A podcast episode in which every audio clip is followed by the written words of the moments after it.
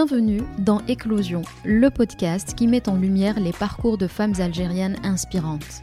Célia et moi, Wardia, allons à la rencontre de femmes entrepreneurs, artisanes, chercheurs, artistes, sportives ou encore auteurs. Quel que soit leur parcours, elles ont une histoire à vous raconter et nous souhaitons faire entendre leur voix.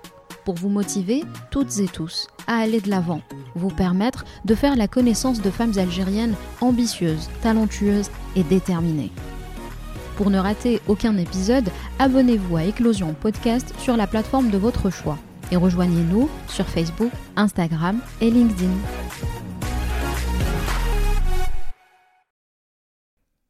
Bonjour à toutes et à tous, c'est Wardia et j'ai enfin le plaisir de vous retrouver pour la troisième saison d'Éclosion. Entre notre pause estivale et l'été tumultueux qu'a connu l'Algérie, nous étions contraintes de repousser notre retour. Célia et moi avons d'ailleurs été très touchés par vos nombreux messages et votre impatience à écouter de nouveaux épisodes.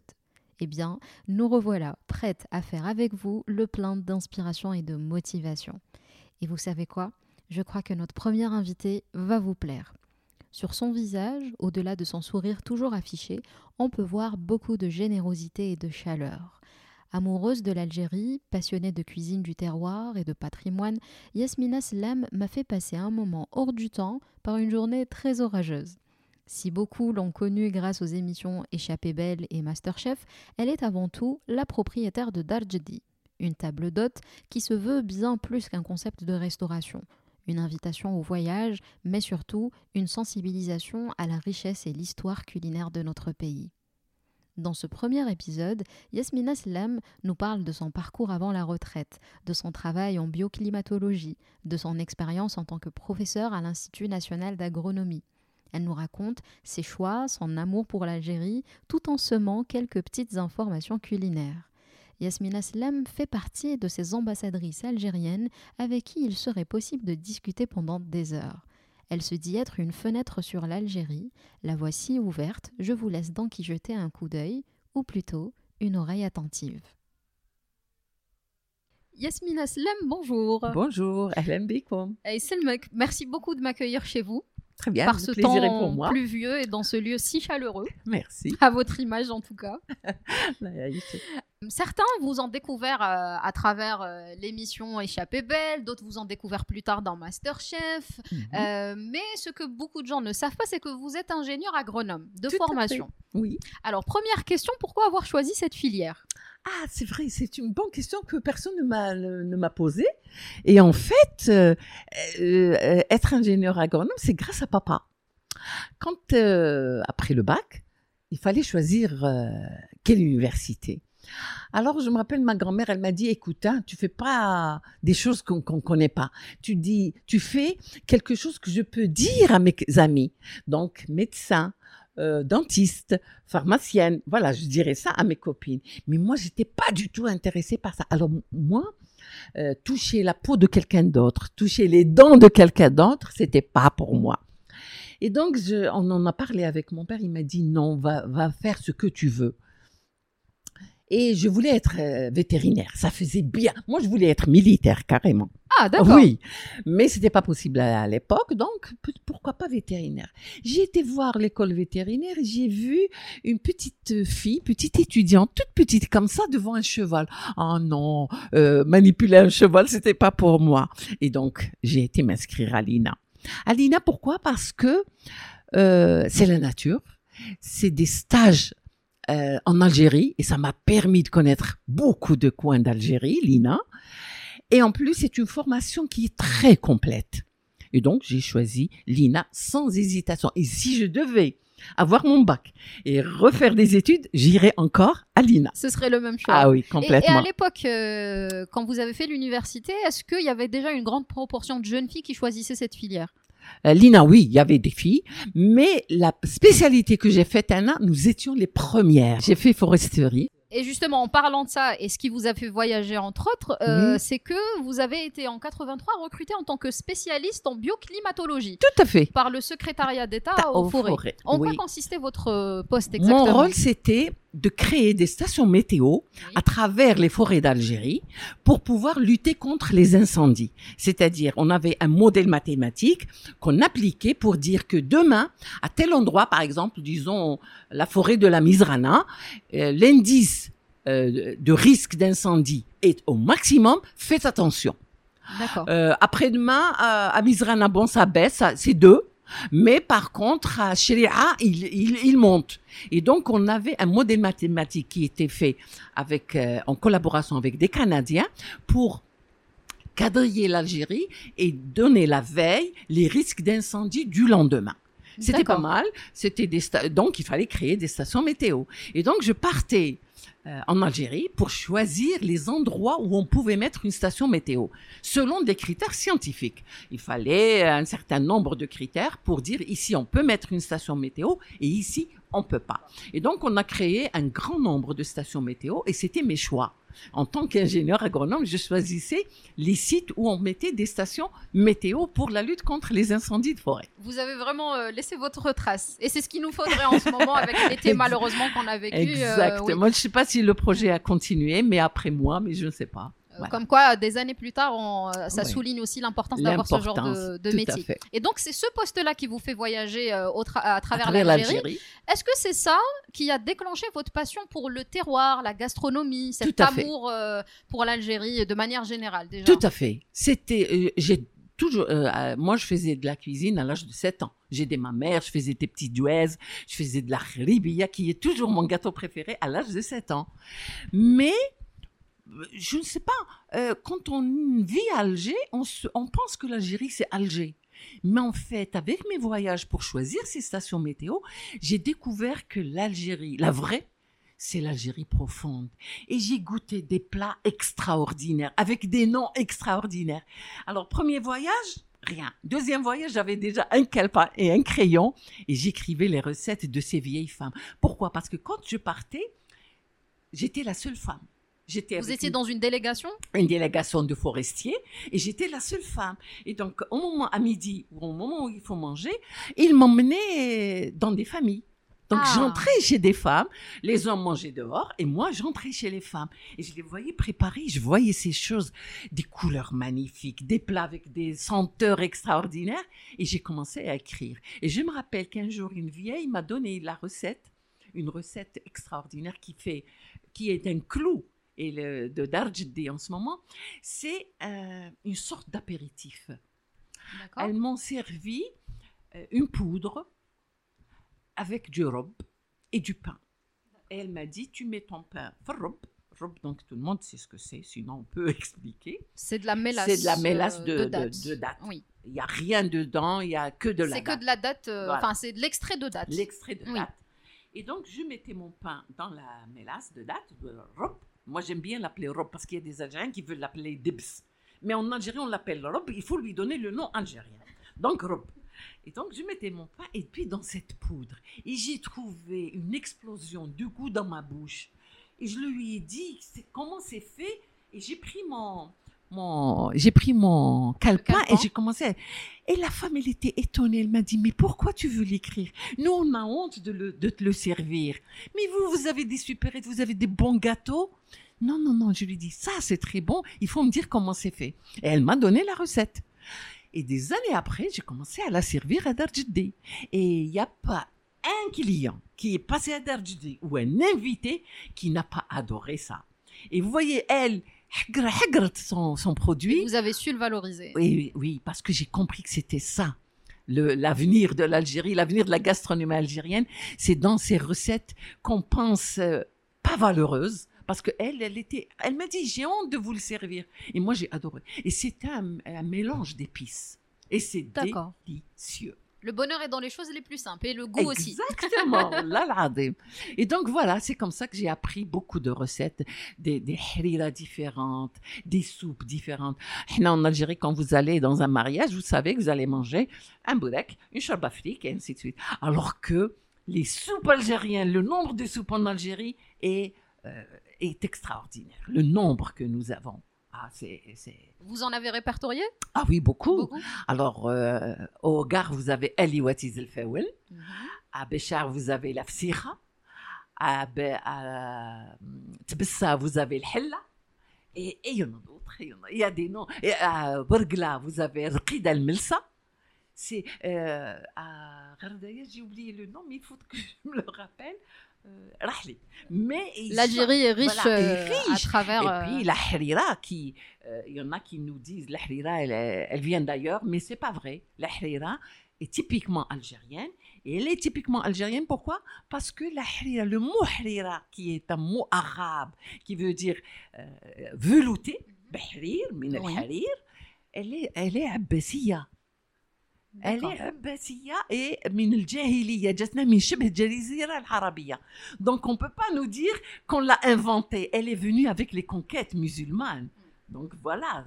Donc voilà les soupes que nous avons. Euh, le- la shorba bida, la shorba fric, la, le jerry, voilà. L'Algérie est riche euh, autant de sa cuisine à elle, Elle. mais aussi enrichie par les influences qu'il y a eu à travers, euh, à à travers l'histoire. On a fait. déjà là un peu les prémices de Darjedi, dont on va parler euh, tout à l'heure. Oui, Avant justement de, de lancer euh, bien avant, vous avez enseigné à l'école normale et à l'Institut national d'agronomie pendant une trentaine d'années. Exactement. Comment est arrivée cette opportunité de- d'enseigner? D'enseigner. Moi, je savais pas que je savais enseigner. En fait, après, on m'a dit que je savais. hein. on m'a dit, vous avez un talent d'enseignante. Mais en fait, euh, quand euh, j'ai été au secrétaire d'État aux forêts, que je travaillais dans le bureau météo, j'ai rencontré mon mari. D'accord. Et donc, je- il m'a dit, tu ne peux pas travailler avec moi. Parce qu'il y aura toujours des gens qui vont dire, on lui a pardonné telle chose, c'est parce que, voilà, il il y était a un conflit d'intérêts, quoi. Donc, Mm. les conflits d'intérêts, il m'a dit, tu dois quitter. Donc, j'ai travaillé euh, deux ans. Et j'ai dû quitter. J'ai écrit une démission et je suis... À l'époque, euh, le chômage euh, ne se posait pas tellement. Le problème Oui. du chômage ne se posait pas tellement. Donc, j'ai quitté, je me suis mariée. Une fois sortie du mariage, il faut que j'aille travailler. Où est-ce que je vais? En re- regardant le journal, j'ai vu que l'école normale demandait des enseignants. Euh, ben, pourquoi pas moi? Ben, J'irai voir. Peut-être que je pourrais. J'ai été, on m'a dit, seulement tu enseignes le module de, de physiologie animale. Bon, je suis agronome, j'ai fait beaucoup de physiologie, mais est-ce que j'allais m'en sortir? Je leur ai dit oui, je prends. Seulement, il me faut une petite formation. On m'a envoyé à Babzouar, j'ai fait six mois Ah, avec les mêmes modules où j'ai vu des enseignants enseigner. Et je suis revenue à l'ENS et j'ai commencé à enseigner le module de physiologie animale. Après, j'ai pas beaucoup aimé. Il fallait faire euh, des dissections de lapins. Ce et que tout vous ça. vouliez éviter à tout prix au début. Tout à fait. Et j'ai trouvé que c'est. Après, ils ont introduit le module de d'écologie. Et j'ai sauté sur l'occasion, je veux faire ce module. Et là, c'était mon, mon domaine à moi, puisque moi, j'ai fait euh, foresterie, protection de la nature. Et là, c'était le module où je me suis le mieux épanouie. Donc, j'ai enseigné ça et je l'ai enseigné aussi à l'INA pendant deux ans, D'accord. Euh, en, en même temps. Hein. Et, vous avez adoré ce rapport aux étudiants? Ah oui, ah oui, c'était une passion. Hein. Moi, je fais toujours les choses par passion. Donc, quand j'ai commencé à ens- enseigner, bon, je vais vous faire une petite confidence. Je crois que je suis On aime ça chez Ah. Éclosion. je, je crois que je suis un peu narcissique. J'ai adoré le fait que je sois là, à l'amphi, et que tout le monde m'écoute. C'était pas mal. Vous aimez avoir l'attention oui, des gens. l'attention. Écoutez, moi, je vais vous raconter des choses intéressantes.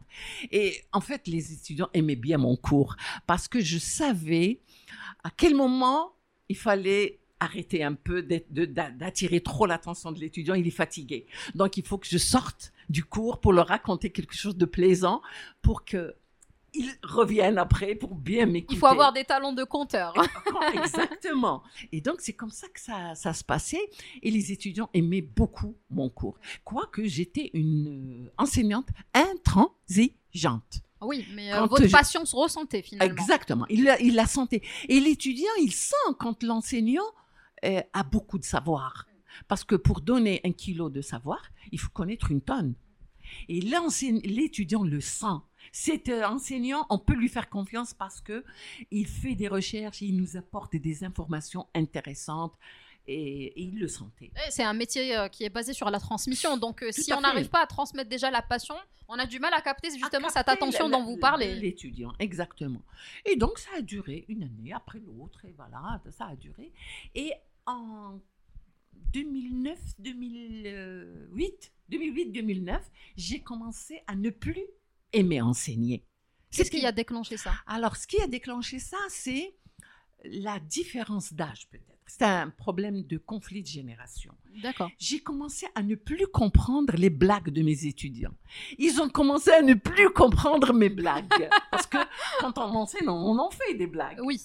Et j'ai commencé, par exemple, à voir des étudiants un peu moins.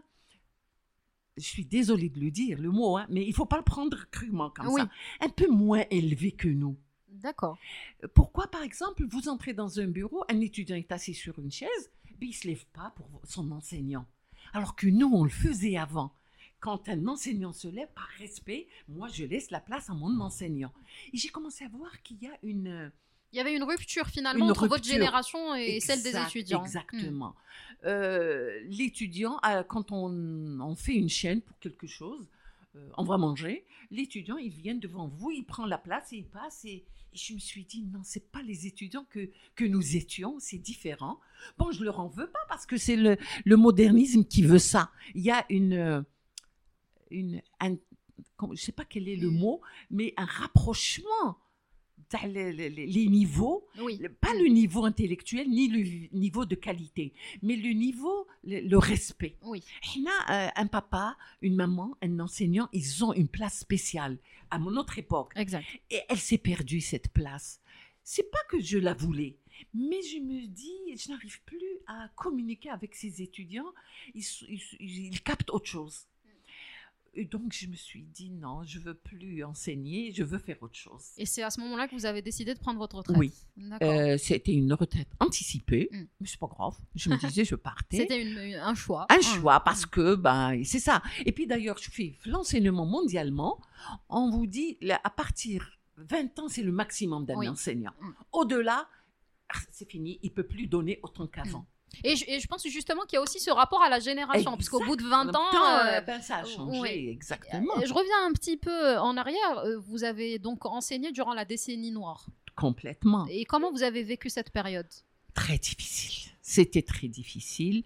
J'ai perdu beaucoup d'enseignants de l'INA qui m'ont enseigné durant cette décennie noire. Nous avons passé des moments très difficiles à l'ENS. Vous savez, je passe maintenant à l'entrée de l'ENS, il y a un mur où euh, un, un de nos collègues a été tué. Et le lendemain matin, je passe et je vois une flaque de sang sur le mur. Et je, sais que, je savais que c'était le sang de notre collègue. Et jusqu'à présent, quand je vais à l'ENS, je ne peux pas ne pas regarder cet endroit. image est C'est- ancrée, oui. Elle est ancrée. Mm. Elle est ancrée. Ça a été très... Et on n'a pas pu enseigner comme on avait l'habitude d'enseigner. Vous savez, un jour, euh, un étudiant un peu, un peu intégriste sur les bords est venu à mon examen. Et cet étudiant, je ne l'ai jamais vu. Donc, je me suis dit, s'il n'est jamais venu, c'est qu'il compte sur un copillage pour faire l'examen. Donc, je vais lui faire changer de place. J'ai attendu que tout le monde soit assis et je vais euh, lui dire, euh, mon Lui, il s'est levé docilement. Donc, je me suis dit, tant mieux, ça va, il n'a pas rouspété. Et je l'ai emmené s'asseoir à un endroit. Il faut voir comment il s'est retourné. Il a commencé à m'insulter. Il m'a dit des mots très grossiers. Comment vous osez me mettre entre deux filles, fait Ramadan C'était le mois de Ramadan. Et je lui ai dit, tu es venu passer un examen ou là tu es venu pour autre chose? Tu t'occupes de ta feuille, tu t'en fous de ce qui est, de la Qui est personne à qui est à côté. de toi ou là. Et, et là, j'ai plié pagage, j'ai pas fait l'examen, je suis partie. J'ai pas pu faire l'examen. Et des, et des, des histoires comme ça, on en a eu. euh, à Oui, bah, pendant une décennie, euh, Décennie, on vous en a avez dû eu en en beaucoup. Oui. beaucoup. Un jour, on a fait une sortie. On devait partir à Sharia. On a pris deux bus. Et les filles étaient contentes d'aller en sortie.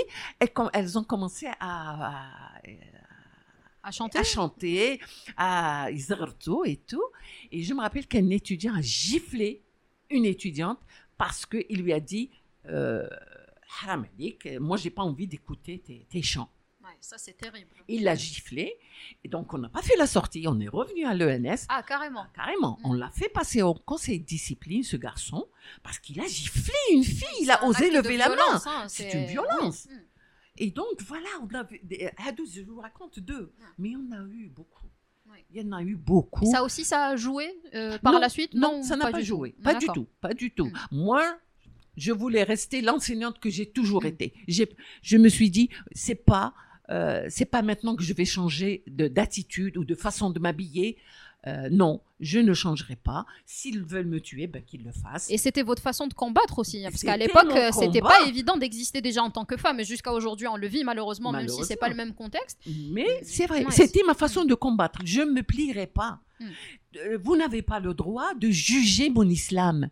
Moi, j'ai assez de cervelle pour savoir si je suis sur la bonne voie ou pas.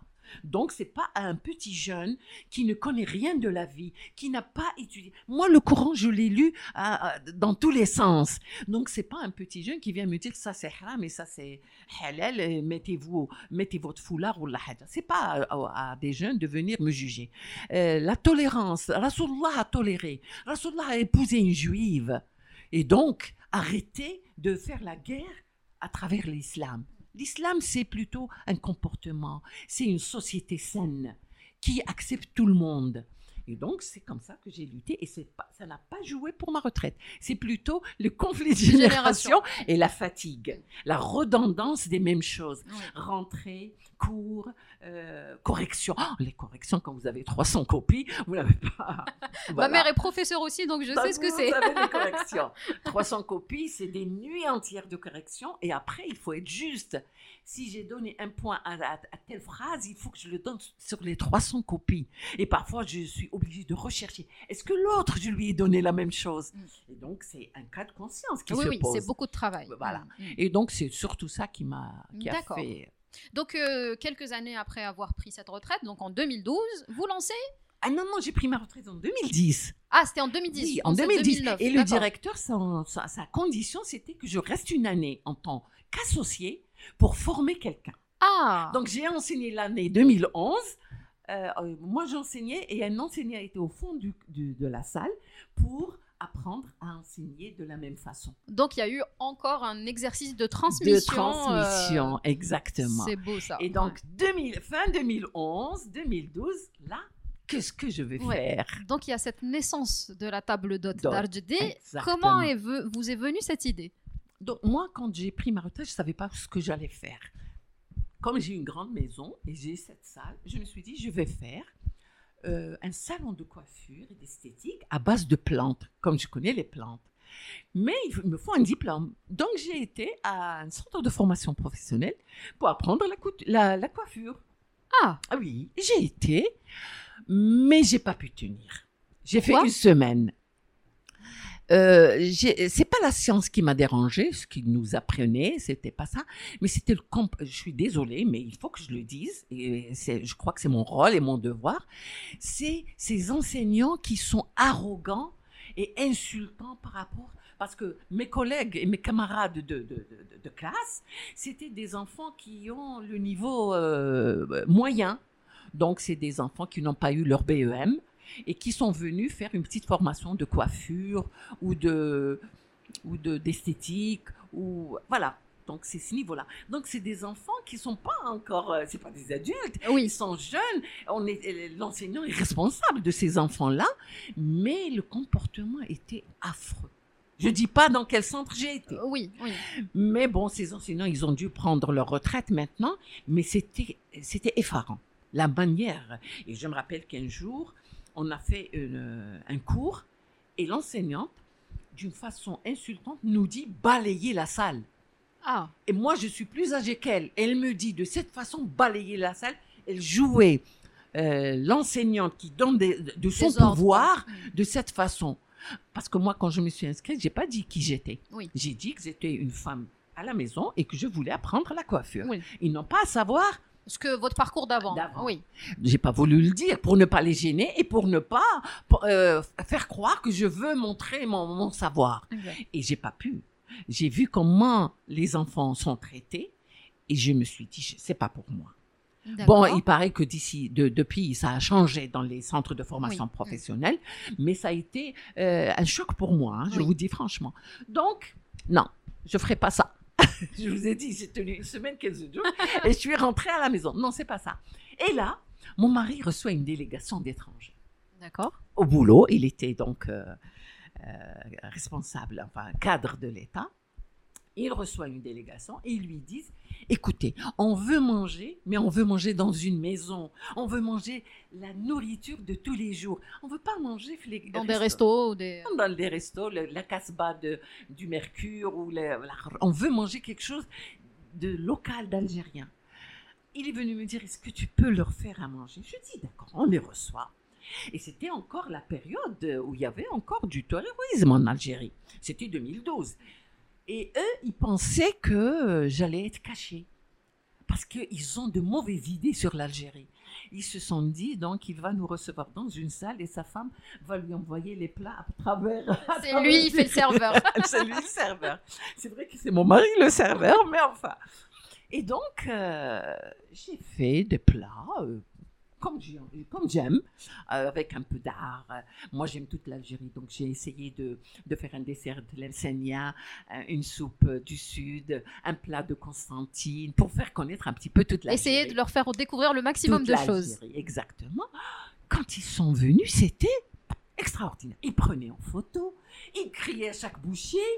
Puis je me disais, ah, finalement, c'est bon, hein, ça va.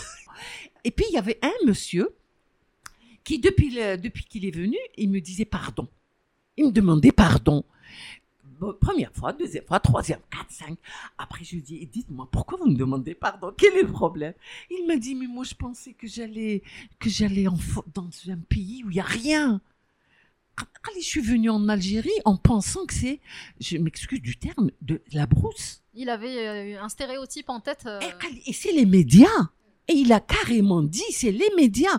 Allez, quand j'ai lu des informations sur l'Algérie, je pensais qu'il n'y avait rien dans ce pays. Et là, je me retrouve face à un pays et une gastronomie de grande qualité.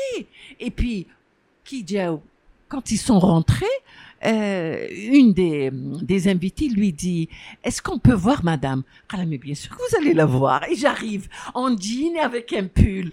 Ah, ben ça va. Nous ne sommes pas la brousse ni l'Afghanistan C'était quand une même. découverte à 100%. À euh, 100%. vraiment, euh, À la fin du repas, ils m'ont demandé de, de prendre tous les petits gâteaux que j'ai servis avec le thé. Les petits gâteaux que j'ai servis avec le thé, c'était des miniatures de bladj, de ribiya, de makroud, mais c'est des miniatures comme ça. Donc, je leur ai fait à chacun son petit paquet, ils sont partis. D'accord. Heureux d'avoir découvert, Découvert, véritablement l'Algérie. Voilà. Euh, six mois après, ils reviennent pour terminer leur projet en Algérie. Et ils rentrent dans le bureau de mon mari et lui disent samedi, on mange chez vous. Comme ça, ils s'invitent. D'accord, venez. Allez, oui, tout bon. Madame, ils ont aimé. On va mettre le paquet cette fois. Et j'ai fait couscous de l'entrée au dessert. Ah, D'accord. Je voulais leur faire connaître les différents types de couscous en Algérie. On peut Version salée, sucrée. euh, sucré, salade, boulettes, plein. Et c'était le bonheur. Et une des invitées vient avec un petit paquet, elle me le donne, c'était un très beau bijou. Et que je porte jusqu'à présent. Elle m'a dit, c'est l'influence musulmane sur la bijouterie de mon pays. Donc c'est un bijou fait en filigrane et c'est euh, une technique euh, musulmane, Artisanale. artisanale musulmane. Et donc ce bijou, je le garde et chaque fois je le re- remets et je me remémore.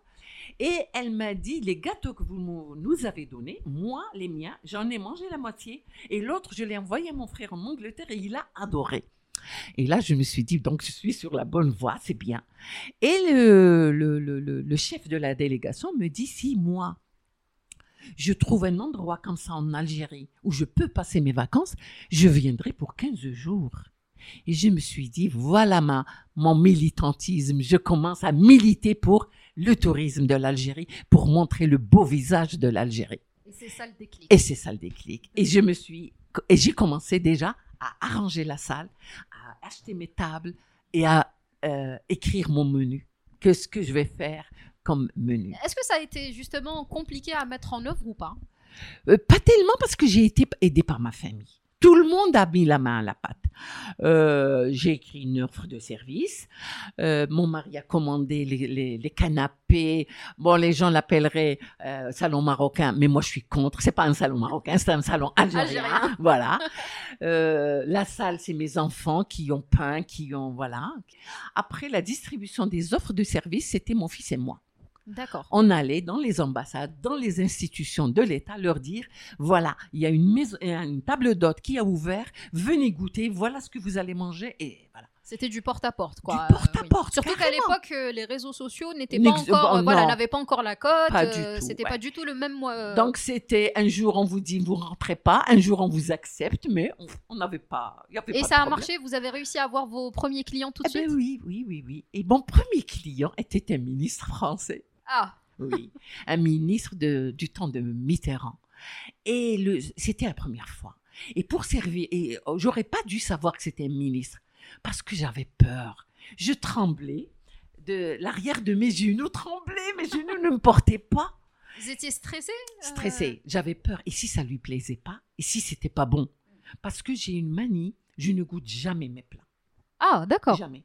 Pourquoi? Parce que les odeurs de, de- de- de cuisine euh, me Influence, oui. influence et m'inhibent. Inhibent toute envie de goûter. Donc je goûte pas, c'est mon mari qui- qui goûte ou mes enfants. Mais moi, je n'ai pas goûté, je ne sais pas. Et donc j'ai servi le monsieur. Et à la fin du repas, il m'a dit, je donne pas ma carte à n'importe qui, mais vous, je vous la donne. Et je me rappelle que j'ai servi un jus. Euh, au départ, il ne voulait pas le prendre. Il pensait qu'il y avait un colorant dedans. Après, il a vu un beau jus rose. Et je lui ai dit, il n'y a pas de colorant, monsieur, c'est tout est naturel. Il l'a goûté, il leur a dit, s'il vous plaît, vous, vous êtes en Algérie, vous allez pouvoir avoir l'occasion de le boire. Moi, je pars, laissez-moi ce jus, je le bois tout seul. ah, c'était magnifique. Euh, après, il me dit, il a goûté mon robe, il m'a dit, je voudrais en prendre. Je me rappelle, il a ouvert sa mallette avec son, son pyjama et tout, et il a mis Blarat, robe dedans, et il est parti avec. Colis Express. Exactement. Et après ça, ça a commencé à venir. D'accord. C'était l'ouverture, c'était le premier. Moi, ça y est, j'ai pu servir, je peux. Et puis vous aviez aussi euh, gagné, on va dire, cette assurance de dire ok, les gens aiment mes plats, donc bien, même si donc- je goûte pas, c'est pas grave. C'est pas grave. Et ça a commencé à venir et j'ai commencé à innover, à aller chercher d'autres plats en Algérie. Maintenant, j'ai 1000 recettes algériennes. Ah, 1000, c'est pas c'est rien. énorme. C'est un énorme. trésor. Ouais, ouais, un, un vrai trésor. Je, je les ai écrites, ils sont dans le, elles sont dans mon, dans mon corps, et c'est le legs que je laisserai à mes enfants pour qu'ils le, parce que Ah oui, c'est un travail de recherche. hein. complètement, 9 ans, 9 ans de recherche. Pour écrire, euh, pour euh, euh, mettre tout ça sur pied et pouvoir en parler avec assurance. Parce que quand on sait qu'il y a, un, historique, et tout, on en parle avec assurance. On sait que on, on connaît l'Algérie, on connaît les plats d'Algérie, et je connais même un peu l'Afrique du Nord. Parce que forcément, à chercher les influences, on va toujours ah, euh, déborder, des, euh, frontières, algériennes. Et c'est comme ça que Darjidi est né et c'est comme ça que Darjidi a, eu beaucoup de clients et on a eu des clients illustres. Hmm. Oui, c'est devenu une référence, euh, une adresse incontournable. Très discrète, mais incontournable voilà, en même temps. Justement, je veux. Pourquoi tu fais pas de pub? Je ne fais pas de pub parce que je suis dans la culture. Moi, je veux recevoir des gens de culture. Euh, euh, quand je sers un plat, ils me posent de- les bonnes questions. Ils viennent pas remplir le ventre. Avant de remplir leur ventre, ils doivent remplir leur tête et leur cœur d'Algérie.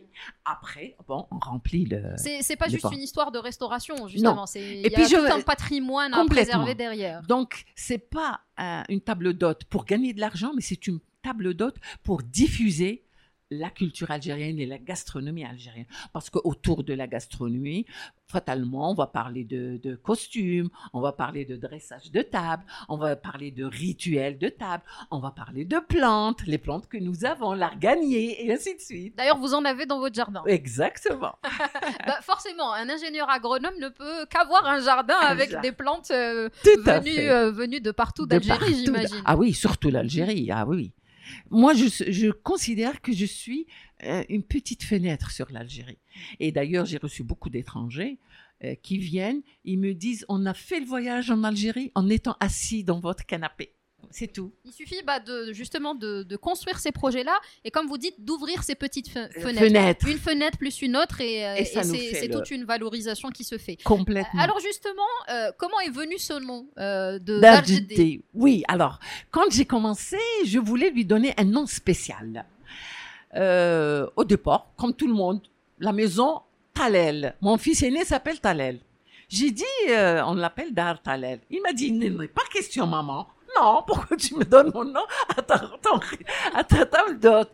Je lui dis, comment j'ai envie de... Parce que moi, j'aime mon fils. Pour moi, c'est un acte d'amour. Lui, il l'a pas vu comme, Comme ça, ça. du tout. Oui.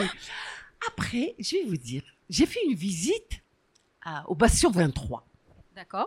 Et j'ai vu ces petites portes, euh, ces petites portes ba- basses. Oui, Euh, euh, il pour faut pencher. il faut se euh, pencher. oui. Et je me suis rappelé que dans la maison de mon grand-père Amila, il y a cette petite porte. Cette porte, elle communiquait entre la cuisine et la chambre de maman. D'accord. Euh, Mon grand-père était euh, une sommité de Mila. C'était celui qui partageait les héritages. C'était l'enseignant en théologie. C'était une montagne de Mila, mon grand-père. Et donc, il avait une salle où il recevait les gens qui avaient des conflits, des contentieux. Il venait et il leur réglait ça. C'était un peu la mine, comme on disait Voilà, à l'époque euh, exactement. du. Donc, quand il recevait les gens pour régler leurs problèmes, pour euh, leur euh, partager l'héritage, il avait une salle et maman lui préparait le café ou le, le et tout. Mais il faut pas que les gens la voient. Donc, elle descendait de sa chambre, elle entrait à travers cette petite porte basse dans la cuisine et elle préparait. Après, elle tape euh, à la a- porte il y a même un lui- nombre de. De coups Oui. et mon grand-père comprenait, donc c'est son beau-père à elle, il comprenait qu'il fa- qu'il faut aller chercher le plateau et maman remontait dans sa chambre. Et quand j'ai revu cette porte, je me suis rappelé la maison de mon grand-père à Mila et je me suis dit, ça sera la maison de mon grand-père parce que les gens viendront manger ce que ont mangé, c'est nos grands-parents. Voilà. Et donc, c'est devenu Une jolie histoire, même autour, euh, autour, autour, du, du, nom. Exactement. Et vous cuisinez seul ou vous avez des commis de cuisine? Alors, on va parler de ça. C'est un problème. La ressource humaine est un problème en Algérie. Oui. Euh, au départ, je cuisinais seule parce que je recevais des petits nombres, 4, 5 personnes. Donc c'était gérable. C'était gérable. Après, j'ai commencé à avoir de grands nombres. 15 personnes, il faut gérer. Et donc, j'ai fait venir des personnes pour m'aider. Et j'ai, il y en a un surtout qui m'a, qui m'a fasciné, ce garçon. Il a fait l'école hôtelière de Tizi Ouzou. Donc, pour moi, mes problèmes sont réglés. Il va venir une Xalia. Et en fait, le jeune, quand je lui dis, viens apprendre à faire ta, ça, viens apprendre à faire une halila, il me dit, ah non, non, non. Moi, je n'aime pas la cuisine de blédard. Hagda. Ah. Oui, si tu veux, je te fais une crêpe Suzette. Je lui dis, mais j'ai pas envie de faire une crêpe. Et je sais la faire, une crêpe Suzette. Mais moi, je suis dans, la, dans le patrimoine. Il me dit, non, moi, ça. Non. Ça Donc, ne l'intéressait pas. et c'est comme ça. J'ai eu beaucoup d'aide, mais personne n'a été euh, touché, par le- touché par le patrimoine algérien. Et donc, jusqu'à présent, je cuisine seule. Hier, j'ai reçu six personnes. Bon, c'est pas, c'est pas énorme, mais je voulais tellement leur en mettre plein les yeux que j'ai travaillé deux jours à partir de 5 heures du matin. C'est à chaque fois un challenge, j'imagine, parce qu'on veut Oui. bien faire. hein. Complètement. Chaque fois, des fois, je me dis, je me suis habituée. Pourquoi je stresse comme ça? Mais je stresse tout le temps. Ça, c'est quand on a envie de bien faire et qu'on fait les choses faire. passionnément. Alors, le, le menu d'hier, je vais vous le raconter parce que j'en suis fière. Allez-y. J'ai fait une euh, de Béchar. Lahsa de Béchar, c'est une soupe primitive encore. Le sud, c'est du primitif. Oui. C'est une euh, nourriture euh, frugale, Basique. oui. et frugale. Et donc, c'est ca- carrément, elle, elle est sans tomate, ni rien, un peu de fil khel, un peu de sel, euh, de l'huile d'olive, de l'ail. Et puis, que- avec quoi vous épaississez? Vous épaississez avec de la farine d'orge. Ou là, de l'orge fin, pas cuit, ni grillé. On peut la faire avec du grillé, mais là, on peut la faire avec. Et à la fin de la cuisson, c'est là le, le clou, à la fin de la cuisson, vous rajoutez euh, de la coriandre euh, coupée, fraîche, Oui, de la coriandre, de la menthe, et puis vous parsemez un peu de graines de cresson, un peu de sinouch D'accord. et un peu de za'atar. Et ça finit de parfumer cette euh, jolie soupe. Ben, j'en ai, le berg, je voulais une tache ben, j'en ai pas trouvé parce que Cléa Kamel, ils ont adoré. Elle est d'une simplicité extraordinaire. Et, et ça, justement, ça permet de refaire découvrir euh, Oui. bah, soit des plats qu'on qu'on n'aimait pas en- enfant, mais ils sont tellement valorisés Val- et voilà. cuisinés avec amour qu'on les puis redécouvre. ça, euh, En plus, ils sont sains Mm. parce que cet orge, il vient d'Algérie. C'est ça. Il y a pas de gras, il y a pas de- gras, il y a de l'huile d'olive. Mm. Donc, c'est euh, les personnes qui sont au régime ou qui ont des problèmes de santé peuvent manger ce- cette euh, soupe sans aucun problème. Et puis, Ramadan, on va pas manger une sharba hamra tout, euh, tout Tous le mois jours. de Ramadan. Non, c'est trop. Donc, il faut varier, il faut changer. Même pour les mariages, pourquoi on ne peut pas Exactement. Ouais. Aller chercher d'autres choses que, le- que les classiques euh, les et harira. Les sentiers battus, j'en ai horreur. ah oui. Ah oui, ça se ressent. oui. Et le plat, c'était, c'est une tedjra. C'est quoi c'est le contenant et le contenu. Kima tajin. D'accord. C'est le, le plat. Oui. Et c'est ce qu'il y a dedans. Dedans, oui. La même chose pour tedjra. Vous allez à l'est du pays, vous dites une tedjra, c'est un gros saladier en fakhar, D'accord. en céramique. Et euh, ça, c'est le plat de la tante de mon père, la sœur de ma grand-mère. Euh, ce plat, les femmes le faisaient quand elles avaient beaucoup de travaux ménagers. Les vieilles, euh, la maison compte 20 personnes. Et donc, quand il y a du linge à laver, ou là, quand il y a de- du grain à trier pour l'envoyer au moulin, c'est du, beaucoup de du travail. boulot. ouais. Donc les vieilles font ça. Ils choisissent la plus jeune, ils lui disent Toi, tu nous prépares le repas du, dîner, euh, du, du midi. La tedja. C'est quoi la tedja? Et en général, on la fait en hiver. C'est un plat chaud? Oui, chaud. Mm. Donc on met à, à froid. Oui. Euh, alors l'imekdash, il, il fait des légumes. Euh, Et on peut le faire avec du poulet ou avec de la viande, il n'y a pas de problème. Tout à froid. On mélange des épices, les, les légumes à froid. Mais avec dans quelle eau euh, ça va cuire? Dans du jus d'orange. Ah, Et ça donne un goût exceptionnel. Et ça cuit. C'est 60 degrés. oui. Et donc c'est une faut- température bien précise. Et ça reste. Je l'ai mis vers 14h, vers 18h, c'était prêt, c'était fondant, c'était délicieux. La sauce très J'ai faim. à la fin. Un jour, je vous le ferai. Inch'Allah. Après, comme euh, plat sucré, j'ai servi un couscous à la rose. Ah. Ouais, c'est un plat. Les gens me disent, tu l'as créé? Non, je n'ai rien créé. Ça ça, ça existe. existe en Algérie. Le couscous à la rose, c'est un couscous qu'on sert à l'est du pays, dans la région de Mila, Ah, à la famille de la mariée, à- le lendemain du mariage. Bon, la mariée, Jatelium, à la maison de son mari. Le lendemain, quand sa maman vient, parce que le- c'est Oui, le lendemain que On la le maman fait le lendemain, oui. voilà. Et avant, les femmes ne, ne- ne sortaient pas le jour. Elles partaient à 5 heures du matin, quand il fait encore un peu nuit, pour aller chez la, la, famille du mari-. Voilà. Et donc, quand ils arrivaient, vers 10 heures, on leur servait le couscous à la rose. C'est un couscous qui est blanc, Bekri. Moi, maintenant, je le colore en rose parce que ça fait beau. Il était blanc, mais il sentait la rose. Et on le mangeait avec un coulis de rose. Ça, c'est le, le mélange entre la cuisine berbère, qui est le couscous, Oui. et la cuisine raffinée ottomane. D'accord. Encore, le on parle encore des influences. euh, Des influences. Parce que les Ottomans, ce sont eux qui ont ramené la rose, la cuisine des fleurs, la distillation. Bon, la distillation, c'est plutôt les, les musulmans avant Oui. qui ont ramené, mais après, euh, on, distille beaucoup depuis l'époque ottomane. Oui. Et donc, c'est un plat euh, mélangé entre le berbère et l'ottoman, et, il est extraordinaire. et ça donne des menus tout en arôme et en tout en arôme, saveur. en couleur et en tout. parfum. oui. Après le dessert, j'ai fait euh, orange à la cannelle. Orange à la cannelle, c'est une inspiration tlemcenienne. Oui. Les Tlemceniens adorent l'orange à la cannelle. Seulement, on coupe de l'orange en tranches, on, On met du sucre, euh, on saupoudre de ouais. cannelle et c'est tout. Bon, moi, je le Classique, fais. mais bon. Classique, mais bon. hein. Moi, j'essaye de retrouver le goût, mais dans quelque chose de plus technique. Parce que je veux appliquer les règles de la gastronomie à la gastronomie algérienne. Ou là, aux plats de nos mères, qui Oui. sont des plats ménagers. Oui. Il faut les rendre gastronomiques en appliquant des techniques rigoureuses de la gastronomie universelle. Oui. Et donc, j'ai fait des suprêmes d'orange, des suprêmes de pamplemousse rose, avec une crème à l'orange. Après, j'ai fait des perles de cannelle et des perles de menthe pour faire une jolie euh, présentation. Après, dans un dessert, il faut qu'il y ait du, crémeux, de l'acide, du, Du du jus, et il faut du croustillant. Comment? Donc, j'ai mis de la, euh, des dioule, euh, taïbine entre deux plaques.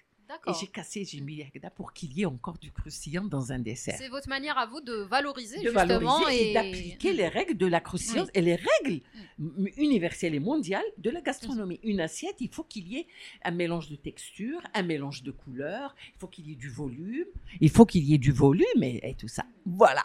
Qu'est-ce que j'ai servi d'autre Il y a de quoi se lever à 5 heures du matin. Faire tout ça. voilà. Faire des... Alors, les, les invités me disaient, et les perles, c'est vous qui les avez faites Et j'ai fait tout, Tout, moi.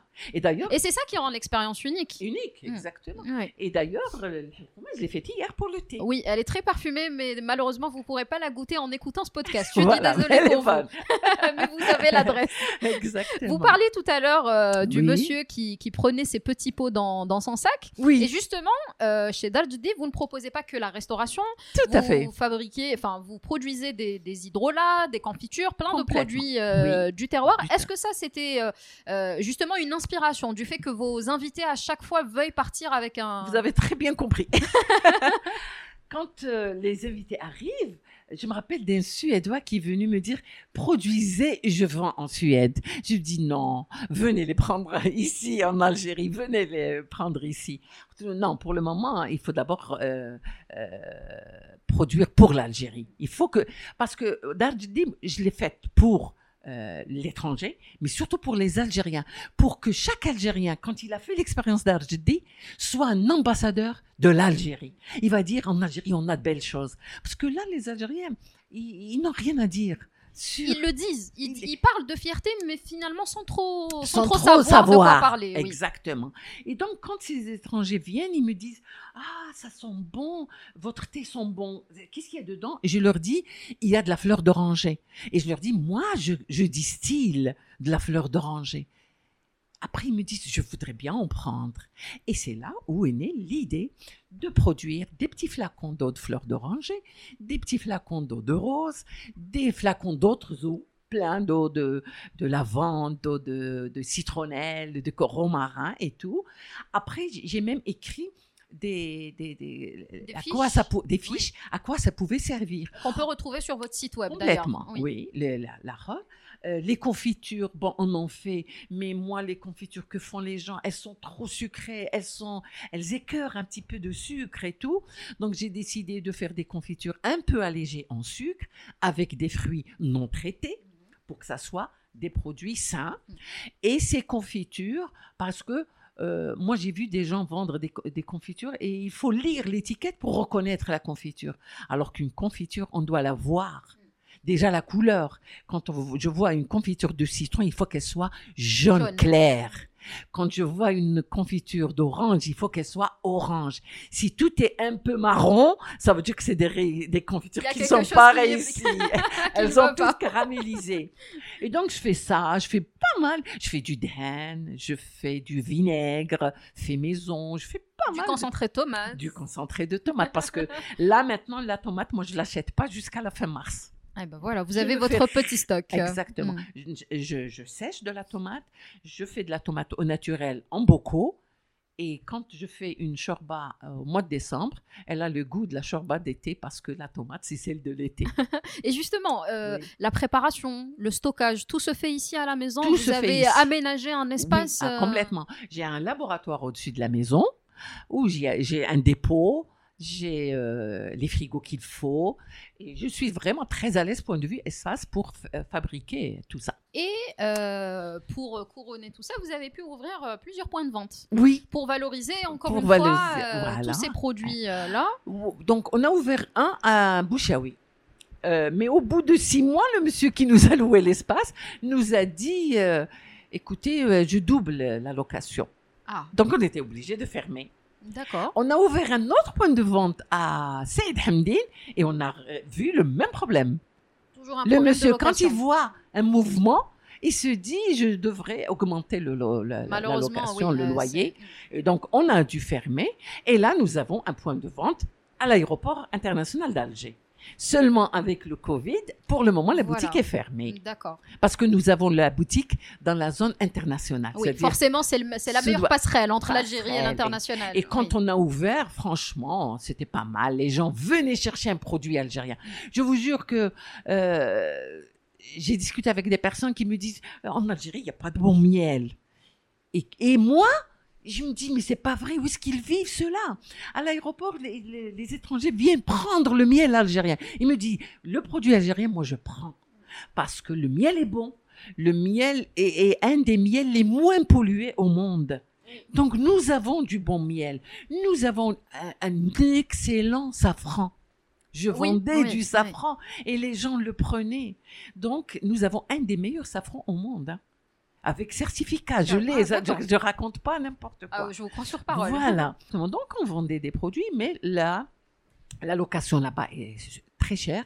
Et donc, je ne peux pas me permettre. Bien sûr. Si j'ouvre, je suis obligée de payer. Euh, bah oui. Et donc, je ne peux pas. Pour le moment, le nombre de touristes qui viennent ne me permet pas d'avoir. Justement, la- comment vous avez géré ces, bah, ces deux années de crise sanitaire? Comment ça a Bah, impacté votre projet? Alors, oui, beaucoup. Euh, qui m'a la boutique de l'aéroport est à l'arrêt. Pour le moment, elle est en stand-by. Mais ici à Darjeddi, j'ai un peu continué. Après, j'ai eu peur d'être dans, dans la- hors la loi, Oui, oui, dans l'infraction, en ramenant des gens, parce que moi, je n'ai qu'une salle. Et C'est un risque pour vous et pour un votre risque famille. pour oui. moi, pour mon mari, parce que mon serveur, c'est mon mari. Et en plus, la salle prend 12 personnes. Si je dois faire de la distanciation, je ne prendrai que 4. Et si je prends 4, il n'y a aucune rentabilité et c'est fatigant. Parce que moi, je reçois 12 ou je reçois 4, C'est le même effort. c'est le même effort et le même travail. Donc, on a arrêté. Et là, on a repris depuis 2-3 jours. hein. Ah, d'accord, c'est Oui, tout oui, récent. on a repris. C'est tout, tout récent. D'accord. J'ai repris avec le ministère de- du Tourisme. Il y a trois jours. Ah, ça tombe bien. Oui, oui parce qu'ils euh, ils sont venus euh, voilà, découvrir un peu les expériences algériennes et ils considèrent que j'en suis une et c'est une fierté pour moi. Ah bah oui, il y a de quoi. Euh, Oui. Vous êtes vous aussi une de ces ambassadrices. Vous réussissez finalement à contaminer euh, les autres. Et c'est ça qui est important. J'ai vu qu'un autre projet était venu se greffer à Darjedin. oui. Si je vous dis crêpe rire. Ah, crêperie, oui. Alors, crêperie, c'est la crêperie de mon fils, Fi Garden City, le nouveau mall euh, Tachiraga. Euh, il l'a appelé crêperie Baydar Oui. Parce que les crêpes se font ici, les sauces se font ici, et là-bas, il n'y a que le service. D'accord. La, pâte à crêpes se fait là. Là-bas, il la cuit. Il, oui, bien sûr. Il la cuise. Voilà. Les gens aiment. Bon, euh, la, la clientèle, c'est surtout des jeunes. Donc, on a essayé de mettre des confitures. En général, quand vous avez des gens d'un certain âge, ils veulent les confitures d'Arjidi. C'est Mais ça. quand c'est des jeunes, ils veulent le, oui, Nutella. le Nutella, oui. Voilà. Bon, on peut le dire. Oui. hein. oui, on peut, le, on peut Oui. le dire, ils veulent le Nutella, mais euh, voilà, Euh, bon, avec le Covid, c'est pas, Mm. c'est pas la joie, Oui. point de vue. Mais ça sinon, reprend petit à petit. petit à petit, en espérant que ça s'améliore. De toute façon, les pandémies à travers le monde ont toujours duré deux, Oui. maximum trois ans. Oui, malheureusement pour Donc, nous, oui. Malheureusement, les deux années sont presque passées. Exact. Ben, je pense que là, on voit le bout du tunnel. va rester et on va patient encore une fois. Exactement. Alors, euh, donc on a parlé de, de Mhm. et en 2016, on vous découvre dans ce fameux reportage d'Échappée Belle, un Tout été en. Algérie. Première question, bah, comment l'équipe a-t-elle pris contact avec vous? Ben, comment? C'est une certaine Khadija de Tamarasset qui a euh, une agence de voyage et qui est très en contact avec euh, la France parce que elle a fait ses études, elle a beaucoup vécu euh, en France, mais elle est restée algérienne jusqu'au bout des ongles. Et quand vous la voyez recevoir ses invités euh, européens à, à chez sa maman, c'est avec la tenue traditionnelle, avec les plats et le qahda c'est magnifique. Et elle, elle a entendu parler de Darjeddi. Et elle leur a dit, euh, la Darjeddi mérite, au moins, euh, on- je pense qu'ils ont dû lui dire, on voudrait faire un reportage, quelles sont les personnes qui pourraient montrer un beau Mm. visage Ils de étaient en repérage, En repérage. Mm. Elle leur a dit, tu vas la voir et tu vois si elle vaut le coup. Et c'est vrai, elle est venue me voir. Vous vous connaissiez pas? Du tout. D'accord. Du tout. Elle est venue, il a fallu la guider. euh, elle est venue à la maison. Elle a un peu vu. Elle leur a dit Ok, ça marche. euh, voilà. Après, donc, Houma, ils m'ont contacté. On a pris, euh, on a pris euh, contact. Et on devait faire le travail. euh, on avait même arrêté le menu et tout. Et il y a eu l'assassinat d'un Français en Algérie. en Ah, Kabylie. oui, en J'ai oublié- 2016. eh, euh, J'ai oublié comment il s'appelle. Oui, il a un nom. Il est Non, c'était un guide. Non, c'était pas un guide de montagne. Un guide de Enfin, montagne. il s'est perdu, Il je crois. il s'est perdu et il est mort. Oui. Oui. Et là, ils ont arrê- arrêté le, le projet. Bon, c'est dommage. Moi, je voulais un petit peu montrer ce qu'on sait faire et tout. Et au bout d'une année, ils m'ont rappelé. Ils m'ont dit on, on fait le projet qu'on avait, qu'on devait faire, qui était arrêté. Et j'ai dit oui. Bon, j'ai changé de menu parce que moi, je n'aime pas refaire. Oui, oui. C'est clair. Moi, refaire les choses, il faut du nouveau tout le temps. J'ai changé de menu. Après, ils sont venus. L'animateur, c'était Raphaël de Casabianca. On a fait le menu- le- le- le- les courses. Ah, et là, je me rappellerai toujours sa réaction quand il a vu la générosité algérienne. Et je, lui, je me rappelle de la phrase que je lui ai dit. Je lui ai dit, vous venez en Algérie, vous dites que vous n'avez pas où dormir et dit, porte s'ouvre pour vous. Exactement. Et il l'a vu de lui-même. Euh, Les gens le reconnaissaient et me reconnaissaient اللي يبيع البطيخ يعطي له حبه اللي يبيع تمر يعطي له شويه آه، quelqu'un يبيع الرز تعطى له sachet Et il m'a dit qu'est-ce que je vais en faire Berthe, il faut le préparer. c'est Tout tout. simplement. Voilà, il a vu que tout le monde, était Voulait- généreux et il y avait ce, Généreux. Bon. ce don. on pourrait dire, c'était intéressé. Mais ce qui est extraordinaire, et qu'il a, qu'il a complètement abasourdi, c'est le fait que quand on a terminé le tournage le marché, lui et moi, on a été s'asseoir sur des marches en attendant que l'équipe de tournage vienne pour qu'on qu'on rentre ici à Bouchewi. Et on s'est assis sur des marches. Et le magasin d'en face, le jeune qui vendait, il a vu qu'on était assis sur des marches. Il a pris des cartons. Il est venu nous dire ne vous salissez pas, mettez-les. Oui, parce qu'au marché, on connaît l'état euh, des des- lieux des avec lieux. euh, tout, ce qui, tout le monde qui Et passe. lui, il n'en revenait pas. Il est resté bouche bée. Il m'a dit mais c'est C'est un geste ça. basique, hein, c'est un bout de C'est carton. un bout de carton. Mais il, a, il était euh, émerveillé. Et euh, on a- en étant assis, on a vu une, une femme qui montait les escaliers face à nous et qui n'arrivait pas. Ah, et il y a cette image dans le reportage d'ailleurs. Oui. Et le jeune a été l'aider à monter. Il m'a dit, je n'ai vu ça nulle part, nulle part ailleurs. Voilà, c'est ça l'Algérien. Parce que Vous savez, un Algérien, il peut vous voler. Mais si vous tombez dans les pommes, l'argent qu'il vous a volé, il va payer un taxi pour vous emmener à, l'hôpital. Mais c'est vrai. Oui, oui, c'est vrai. C'est Ah, vrai. ouais. Il y a un paradoxe. La personnalité algérienne qui est Et, extraordinaire. euh, on, on peut le dire comme ça, mais l'Algérien est capable du pire comme du Comme- meilleur. hein, ah, et c'est ça qui fait. fait sa beauté, je Sa crois. beauté, exactement. Et quel, quel impact a eu euh, l'émission, euh, votre passage euh, Beaucoup, Vous avez ressenti euh, l'intérêt? Complètement. Jusqu'à présent, les gens m'appellent d'ailleurs pour vous pour dire me on dire vous on a vous vu a vu. Et, et comme ils sont en train, en été, ils repassent. Et donc chaque fois que je repasse, c'est encore une vague de coups de fil et d'emails pour me dire on veut venir en Algérie, comment on fait? Les gens pensent que j'ai une maison d'hôte, mais je leur dis non, ce n'est qu'une table. table. oui. On peut pas dormir chez moi. C'est pas en projet? Non, plus du tout. J'ai pas envie de grandir et j'ai pas envie de me lancer sur autre chose. Je sais faire ça et j'ai la capacité à le gérer. à, à gérer et à innover parce qu'il y a beaucoup de choses à faire avec la- la- l'art culinaire algérien. Donc j'ai pas envie de commencer à avoir des chambres à gérer et tout. Et puis c'est l'ADN du projet finalement, de rester sur ce patrimoine Sur ce culinaire, pat- et euh, effectivement. Vous Donc bien. non, non. À travers toute euh, justement cette discussion, on voit à travers votre parcours que la transmission, le partage, le souci de préserver euh, ce patrimoine culinaire algérien, c'est vraiment un fil conducteur. Et quoi de mieux pour ce fil conducteur euh, de, pour continuer ce travail-là qu'une émission télévisuelle et culinaire en plus. Donc on oui. vous découvre, je pense, toujours en 2016 euh, Masterchef. dans Masterchef. Oui. Vous êtes membre du jury. Exactement. Là encore, même question. Comment ça s'est fait? comment ça s'est fait? Alors comment ça s'est fait? C'est toujours, vous savez, c'est toujours le hasard, plutôt Dieu, qui fait les choses. Moi, j'ai jamais pensé faire de la télé. C'est pas pour moi. D'ailleurs, moi, je trouve que je suis pas photogénique et je n'ai pas une belle voix. Et donc, euh, on me dit de faire de la télé. euh. Et donc, mon fils invite des amis, des amis et, et des amis à ses amis. Je me retrouve avec 15 jeunes ici, là où vous êtes assises. D'accord. 15 jeunes qui connaissent rien à l'Algérie. Euh, c'est des gens qui ont fait leurs études à l'étranger, qui veulent rentrer en Algérie, faire des projets, donc ils connaissent rien à la gastronomie algérienne.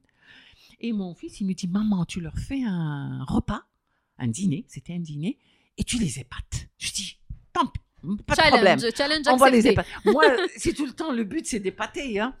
Et donc, euh, je fais le, le- le dîner. Et tous, ils me disent, je connais pas, je connais pas. Je leur ai dit, je vais confisquer toutes les cartes nationales algériennes. Puis si vous connaissez pas ça, je vais vous en vouloir. Et parmi les invités, le producteur de Masterchef. Ah, Oui. Et le chef à la baie. Oui. Et ils, ont, ils sont venus un peu en retard. Ils ont un peu raté Début. le début qui est donc l'apéritif. Parce que moi, je sers un apéritif. D'abord, quand on vient d'Adjdi, il y a un premier apéritif, c'est la visite du jardin. Parce que j'ai envie de montrer les plantes que nous avons qui font l'histoire de l'Algérie, pour montrer que l'Algérie est un pays où tout pousse. Et je me rappelle un jour un étranger qui m'a dit Je suis tombé amoureux de ce pays parce que vous plantez une barre de fer, elle fait des fleurs. c'est vrai, la terre beau, algérienne, oui. C'est vrai, beau, hein. hein Ouais. Exactement. Et donc, on fait cet apéritif. Après, les gens viennent prendre l'apéritif vrai. Donc, c'est encore des choses qui viennent d'un peu partout d'Algérie. Et le dîner. Et le monsieur, le, le chef Labert, pensait qu'il était la so- le, le sommet de la gastronomie. Quand il a goûté, il me dit, mais je- finalement, je suis rien devant toi. Écoute, tu dois m'adopter. Et lui, justement, il est spécialiste de bistronomie, enfin, ce qu'on appelle la Bistronomie, bistronomie. la Donc, euh, bistronomie. Techniquement, c'est quelqu'un qui s'y connaît. Mais il connaît rien à la cuisine algérienne. hein. historiquement, euh, Ouais, c'était son point faible. C'était son point faible. Après, il goûte des choses, il me dit, je connais pas ça. Ça, quelle idée. Mais je lui dis, non, c'est pas des idées, c'est des choses qui existent déjà. Et alors, il lui dit, devant moi, moi j'étais là, debout pour servir, il dit euh, au producteur, ben voilà ton chef, elle est là. Le, le- le membre du jury est là. Il lui dit, oui, c'est OK. Et c'est On me dit, tu fais. Je lui dis, mais j'ai jamais fait de télé, je ne sais pas comment je- ça va être et tout. Il me dit, ça va être facile et tout, et voilà. D'accord. Après, ils sont revenus une deuxième fois pour euh, faire un dîner et ils ont ramené l'animateur, Tayyib Qassi. Il est venu et je lui dis, écoute, moi, je suis une femme effrontée et je vais faire de la télé. Et ça sera une belle histoire. Kali, c'est la première fois que j'entends quelqu'un me dire ça. je dis, je suis effrontée, je vais faire. Parce que si des gens paraissent à la télé, ils n'ont rien de plus que moi. Eh ben, je vais le faire. Il faut oser justement faut aller au-devant de cette opportunité. Tout à fait. Et donc, euh, on m'appelle, venez. Mon fils me dit, ça y est, tu commences tel jour, euh, tu vas voir la, le stylisme. Ils vont... Alors, le stylisme, j'aurais dit, là, vous touchez à rien. Moi, je suis une femme carrée une femme un peu garçonnière, vous me gardez comme je suis. Et ils n'ont pas touché, ils n'ont pas voulu. Ils ont respecté ne euh, votre ADN. Voilà, je dis, je me teins pas les cheveux, je les garde comme ça parce que euh, moi, j'assume mon vous, hein, âge. c'est oui, c'est moi. J'assume mon âge. J'ai toujours les cheveux coupés. Je devais rester avec les cheveux coupés. Je mets rarement des robes, donc ne m'imposez pas des robes. Et voilà. Et le reste. C'est un- c'est une collaboration, donc ils sont obligés un de- petit peu de, de faire tenir comme compte ça. de votre personnalité. Et le premier jour de tournage, j'ai pas dormi de la nuit. Est-ce que je vais savoir parler? Mm. On a été très tôt le matin. On m'a demandé d'aller dormir à l'hôtel où ils étaient tous. Et j'ai été dormir tout le matin, on me réveille. Moi, j'avais pas dormi et tout, maquillage. Moi, je suis allergique au maquillage, donc Ah, oui, c'était un problème. Il me fallait des gouttes pour les yeux pour ne pas euh, que mes yeux deviennent rouges. Et donc, on commence. Et je me dis, lance-toi, ça ira. Euh, Attendez un texte. Je dis, non, ne me donnez pas de texte. Dites-moi quelle est l'idée. Et Oui. moi, j'utiliserai mes phrases. Et c'est comme ça que ça a été. Et j'ai cru que, à la fin, je me suis dit finalement, j'ai euh, j'ai l'impression d'avoir fait toujours de la télé. J'oublie qu'il y a une caméra et j'oublie qu'il y a un micro. je parle. Eh ben, c'est un peu comme à l'amphithéâtre, sauf qu'il y a une caméra. Exactement. Mais comme je suis une femme bavarde, j'ai beaucoup d'idées, j'oublie l'existence de la caméra, j'oublie le micro et je parle comme Donc je euh, parle au à final, tout le votre personnalité, euh, votre personnalité, pardon, vous a aidé à maîtriser cet exercice. Complètement. Et on vous a vu du coup pendant trois saisons. Trois saisons, exactement. Qu'est-ce que qu'est-ce que vous avez retenu de, de cette expérience? Qu'est-ce que ça vous a apporté? Bon, ça m'a apporté la notoriété. Les gens de- dehors veulent prendre des photos avec moi par, en Algérie et ailleurs. hein. Tous ceux qui ont vu, même en Angleterre, des gens qui ont vu Masterchef Algérie me reconnaissent. Donc, c'est- c'est c'est- c'est gratifiant. Bon, mais là, c'est pas. Mes points de vue professionnels, euh, ben, j'ai appris. euh, j'ai appris à choisir, par exemple, chaque semaine, c'est le plat du chef qui doit être fait. Oui. Donc, il fallait que je, moi, je mets le, le- le- les ingrédients, quel plat on va faire et tout.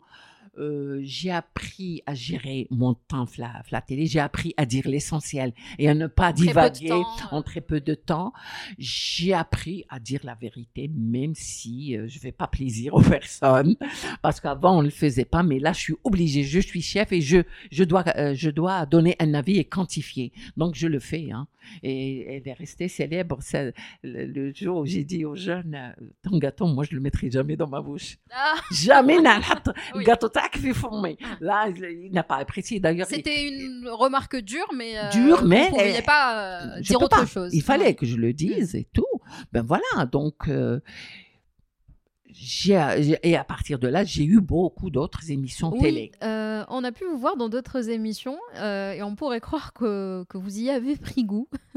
Est-ce qu'il y a d'autres projets audiovisuels à venir? Les gens pensent que j'ai pris goût à paraître à la télé, mais ce n'est pas vrai. Pour moi, c'est une mission. Paraître à la télé, c'est mon rôle pour dire aux Algériens, euh, la cuisine, notre cuisine est honorable, euh, défendez-la et essayez de la connaître. Donc, et si d'ici demain je ferai plus de, de télé, ça me dérangera pas du tout. Oui, parce que votre projet, Parce il est ailleurs. Il est ailleurs et la télé, c'est pas. Mais il y a des projets. Euh, là, maintenant, euh, on a des projets avec Samira TV. Euh, D'ailleurs, elle était là hier, elle a dîné avec moi, euh, chez moi. Euh, au départ, elle voulait une émission. Mais une fois, après le dîner d'hier, elle me dit non, il faut deux. voilà, il faut deux. Je lui dis d'accord, on va voir ce qu'on peut faire. Et puis, il y a des sociétés nationales, des sociétés privées qui veulent que je sois leur ambassadrice. Donc, ils veulent euh, un contrat d'image avec moi ou euh, je ne sais pas. D'ailleurs, vous travaillez, je crois, vous collaborez avec l'ECHRA, non? L'hôtel, euh, l'école supérieure d'hôtellerie, non? Je- oui, je devais, Oui. mais ça ne s'est pas fait. Ah. Et je vais vous dire pourquoi, parce qu'il faut le dire. Oui. Euh, les CHRA, les gens pensent que c'est une grande école qui, qui roule, mais ce n'est pas vrai. Parce que le directeur m'a appelé. Euh, on devait travailler et je devais prendre le module gastronomie algérienne. D'accord. C'était bien. Et on a commencé à travailler, je vais le dire et je l'assume, hein, je Oui, l'assume pour, pour comment ça s'est passé. Euh, euh, donc j'ai- j'ai regardé le, le- le programme qu'ils faisaient. Et c'était des Marocains et des Tunisiens qui donnaient le cours de la gastronomie et ils appelaient ça gastronomie maghrébine. Ah. Moi, je trouve que c'est pas normal qu'à l'ECHRA, il n'y a pas un module de gastronomie algérienne. Et donc, j'étais prête à le faire. Donc, j'ai un peu collaboré avec l'ECHRA. On a fait les journées du Yenayer. Oui. On a fait le Mouloud. J'ai fait donc des portes ouvertes euh, où j'ai montré les différentes tamminates de l'Algérie. Parce que je leur dis, tammina, c'est pas que de, de la semoule grillée, c'est d'autres choses très belles qui viennent du sud, qui viennent de Tindouf, qui viennent de, de partout. Donc on a fait ça, les gens sont venus goûter, ils ont aimé. Mais arrivé au contrat, il n'y a pas de contrat. On m'appelle, euh, le dimanche, on devait commencer le cours. Moi, j'ai fait tout un plan de cours et j'allais commencer. Et on m'appelle mercredi, jeudi, on me dit, venez signer le PV d'installation. J'arrive, on me donne un papier où il y a mon nom, mal écrit, parce que j'ai pas donné de dossier. Et on me dit, on vous installe pour que dimanche, vous venez faire le cours. Je leur ai dit, mais je ne peux pas faire un cours dans une institution où, qui m'a pas et qui m'a pas donné. euh, On n'a Oui, pas de il- contrat, on- j'ai pas signé de contrat. L'administratif est, est- L'adminis- est est important. important. Oui. Il n'y a pas les clauses. Vous, je ne vais pas signer un contrat après un PV d'installation. Et puis, il y a des clauses peut-être qui ne vont pas me plaire. Et puis, qu'est-ce que je fais chez vous Si j'ai un accident, l'assurance ne me prend- prendra Pas en pas, en charge. charge parce qu'il n'y a pas de contrat. Mm. Et j'ai dit que je ne, suis- ne voulais pas signer. C'est dommage que l'administratif euh, bah, gâche des, collaborations. Et je vais vous dire, on me dit venez signer le, votre contrat. Je- euh, venez à 10h. J'arrive à 10h, il n'y a personne. L'Idara ferra. Mm. Et j'ai dû attendre 45 minutes pour voir l'agent venir me donner mon, compte, mon PV d'installation. Je lui dis reprenez-le, je ne signe pas. Et je suis rentrée chez moi. Le directeur m'appelle dimanche, il me dit on règle le problème. Le, le directeur des études. Je lui dis, allez venir, je viens pour, par respect pour vous, mais je ne vois pas comment on peut régler. Ali, si c'est un problème de cachet, je vous donne le maximum. C'est vrai que c'était intéressant. Mais je dis, c'est pas un problème d'argent. C'est un problème de traçabilité de, de, voilà. de Et puis, je ne peux pas Mm. travailler dans une institution qui n'est pas capable d'avoir une administration nette et claire. On signe un contrat, et après, on me fait un pavé d'installation. Je dis non, je n'ai plus envie et je ne le ferai pas. Il y avait ce projet avec eux. Il y avait un projet, un laboratoire national des produits du terroir. Eh bien, il n'a pas vu le jour parce que, euh, au départ, c'est moi qui ai fait le plan de quoi on a besoin, toute une étude sur la ressource humaine qu'il nous faut, les, les équipements qu'il nous faut, les antennes qu'il nous faut un peu partout en Algérie pour pouvoir faire l'inventaire des produits du terroir algérien et de pouvoir les promouvoir et leur donner une qualité internationale parce qu'il faut les, les mondialiser. Et il, faut- il y a des normes. qu'on- on ne peut pas vendre un robe dans un- une bouteille de Saïda utilisée. Complètement. donc voilà, donc il y a Pour des valoriser normes. encore une fois. Voilà, voilà. Donc, on devait le faire. Et moi, j'écris. Moi, j'écris. Moi, je donne des... Rien de la part de l'ECHRA. Je n'ai pas un email écrit euh, de leur part. Et donc, c'était trois ou quatre mois de réunions interminables sans rien Il n'y a rien de de concret. concret. Et donc, j'ai décidé de ne pas le faire. Mm. Bon, si l'administration change, je suis prête à collaborer Oui. avec Alors, eux. Rien que pour le patrimoine, déjà, euh, c'est important de le faire. Oui, effectivement. Exactement. Eh ben, a- J'espère que ça se fera parce que c'est quand même c'est un travail de recherche, c'est un travail qui va laisser une trace, Une qui va servir à des chercheurs, qui va, servir, euh, qui va servir aux Algériens en tant que Ah, citoyens déjà. Le fait de, de connaître leur histoire. Et euh, puis que les chats servent à quelque chose. Exact. Euh, Elles forment des managers, mais il faut que le nom Eshra a, a de la valeur quand c'est lui qui chapeaute un travail comme ça, ça a de la valeur et il faut le faire. Et puis ça fait partie de ses prérogatives et je trouve que c'est honorable s'ils font un travail. Et ce genre de connaissances, de toute façon, ne peut apporter qu'un plus au métier qu'il plus, qu'il propose. exactement. C'est clair. Voilà, Euh, on dit souvent qu'à la retraite, c'est une autre vie qui commence. exactement pour moi. Ah, ça s'applique à Ça y est, c'est Elle est meilleure que la première en plus. ah oui, parce que moi j'étais enseignante parce que je devais le faire. Oui. Parce que dans ma famille, euh, les filles, plus que les garçons, doivent avoir un diplôme. On nous formait, nous les filles, parce euh, que vous vous mariez, si ça marche pas, tu perds ton mari, il faut que tu arrives à faire vivre tes enfants et tout.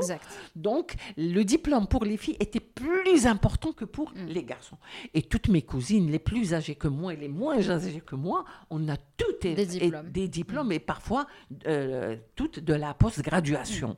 Très important d'encourager cette indépendance. Complètement. Mm. Donc ça, c'est chez nous, à la fa- dans la famille, c'est comme ça. Et euh, après, bon, tu vas travailler.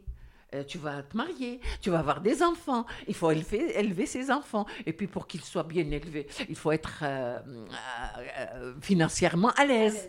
Donc mon mari travaillait, moi je travaillais, mes enfants n'ont manqué de rien, alhamdoulilah. Et à la fin de ma vie professionnelle, je me dis finalement, j'ai toujours fait ce que je devais. Quand est-ce que je vais faire ce que je veux et ce que j'aime? Et c'est à partir de Darjeti que j'ai fait. J'ai vécu des expériences extraordinaires. En, en tout cas, on sent, hein, quand- Ah, en oui. discutant avec vous, que ce soit à travers votre, cet épisode-là ou même en, en off, euh, quand on vous regarde même à la télé, hein, ça se ressent. Vous avez un côté. euh, Je on- déverse. Voilà, c'est ça. Il y a un rayonnement en fait qui se fait. Tout on ressent fait. vraiment votre passion et c'est ça qui fait plaisir. Et euh, vraiment, j'invite les gens à venir vous rendre visite, à venir euh, euh, tester l'expérience oui, et discuter oui. avec vous. Parce que le, le plus de cette expérience, c'est pas tant la table, mais c'est aussi l'échange Si, euh, les qu'il va y avoir autour de ça. qu'il y a, exactement. Euh, Oui, vous vouliez oui, dire quelque chose J'ai transmis cette passion à, moi, à mes enfants, mais surtout à, à Rami qui est avec moi à Darjeti, Oui. celui qui est Oui, parce que c'est une histoire de, famille. Oui. Oui, lui, à 19 ans, il était fellah, mon Mm. fils. Mm. Il a fait des études. Euh, il est ingénieur commercial, mais euh. Il a préféré la terre. Oui, la Mm. terre. euh, il, est- il est tahounadou, tahounadou. Maintenant, il est à Crépry. Mais son projet d'agriculture reste le- le- le- comment dire, l'inaccessible étoile Oui. qu'il veut arriver à faire. Mm. Il veut être flair, il veut produire ses propres. Il, produit, il produisait déjà, mais depuis le Covid. Oui, c'est normal. Ça, baissé. oui, ça... Oui. Mais quand Et- on a un projet, quand on a des objectifs, Oui. il faut juste Et puis, travailler. il est encore jeune. Moi, je suis à la, à l'aube, de, à la, plutôt au crépuscule de ma vie. Lui, il est à l'aube. Et donc, il Et- va, il va pouvoir Mm. le faire. Et vous Oui, êtes oui. la preuve que voilà, il n'y a pas d'âge pour entamer des projets. Non. On peut être diplômé, retraité. euh, Complètement. Voilà, ça ne veut strictement rien dire. Donc, euh, j'espère que cet épisode va vraiment motiver euh, nos auditeurs et auditrices. Oui. Et puis, il faut dire que la personne qui a un sens artistique, comme moi pour la, gron- la, la gastro- la gastronomie, euh, on l'a ou on l'a pas. Mm. Et quand on est artiste, on est artiste dans tous les domaines. Exact. On peut l'être. Mm, mm. Par exemple, moi, je suis une très grande couturière. En plus de la gastronomie, quand je me suis mariée, toutes mes robes, je les ai cousues moi-même. Ah, ça, c'est Mes magnifique. enfants flérides, leur tenue, c'était toujours moi qui faisais leur Toujours du fait tenue. maison, de la Du cuisine à l'habit. Exactement. c'est magnifique. Voilà, donc j'invite tout le monde à explorer ce côté artiste et ce côté euh, nationaliste. Mm, mm. Pour la- l'Algérie a besoin de nous. Et il faut qu'on la défende. Quel que soit notre domaine, il faut la défendre parce qu'il n'y a personne pour la défendre à part ses enfants. Euh, vous savez, euh, euh, les politiques, ils sont pareils dans le monde entier. hein. Mm, Tout à fait. Donc, il ne faut pas se comparer aux politiques, dire ils n'ont pas fait, ils font. Ils font ce qu'ils veulent. Euh, moi, j'aspire pas à être présidente de la République, mais ce, euh, ce à quoi j'aspire, c'est montrer le meilleur visage de mon pays qui me fascine. Moi, je suis fascinée par ce pays que j'ai pas beaucoup quitté. hein. Oui. ouais. Vous savez, je n'ai jamais passé plus de 18 jours hors Algérie. Ah, d'accord. Jamais. Ouais. Le maximum pour moi, être loin de l'Algérie, c'est 18 jours. C'était une fois. Oui. Mm. Sinon, moi, c'est deux semaines et pas plus. hein. Ouais. Moi, j'ai besoin de, sentir mon pays, de voir son ciel, de voir sa terre. Et je trouve que mon devoir, l'Algérie me doit et je lui dois. Mm. Et c'est notre devoir à tous, justement. Je lui Mm. dois, je dois lui rendre ce qu'elle m'a donné.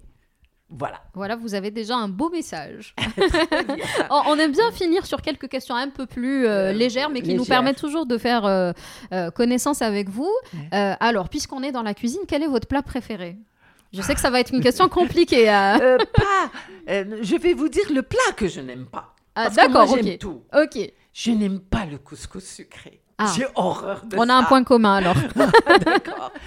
C'est impensable pour Ouais, moi de vous manger y un arrivez pas. sucré. votre plus grande fierté Mes enfants Euh, Votre plus beau voyage en Algérie, à Timimoun. Précisément. Ouais. D'accord.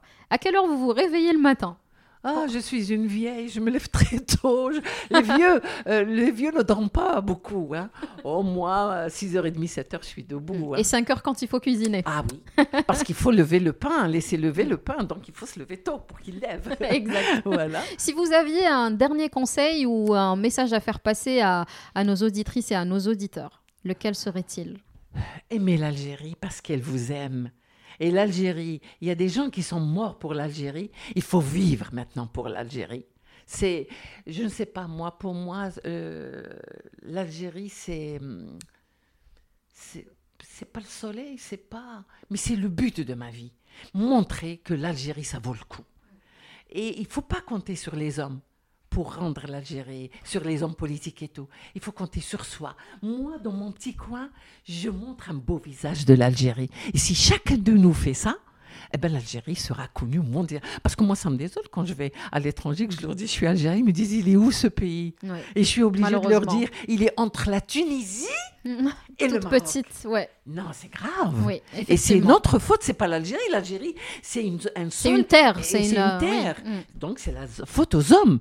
Donc, rectifions ce- cette, cette erreur et corrigeons-la. Exact. Mettons-nous au travail. Exactement. Merci beaucoup pour ce joli message. Merci, Merci. beaucoup pour ce joli moment. Merci. euh, de m'avoir accueilli si chaleureusement chez vous. Moi, j'ai eu droit à un thé et à la halqoma faite maison et toute fraîche. Euh, ça a été vraiment un, un moment euh, de pur bonheur. Je vous remercie infiniment. C'est moi qui vous remercie et je vous dis à très bientôt. À Inch'Allah. très bientôt, Inch'Allah. Et voilà, vous venez d'écouter le premier épisode de la saison 3 d'Éclosion. J'espère qu'il vous aura plu. N'hésitez pas, comme à votre habitude, à le diffuser, à le partager autour de vous, à nous laisser des étoiles ou des commentaires sur vos plateformes d'écoute préférées. Et surtout, rejoignez-nous sur Facebook et Instagram pour que nous puissions encore en discuter. Prenez bien soin de vous et à la prochaine éclosion.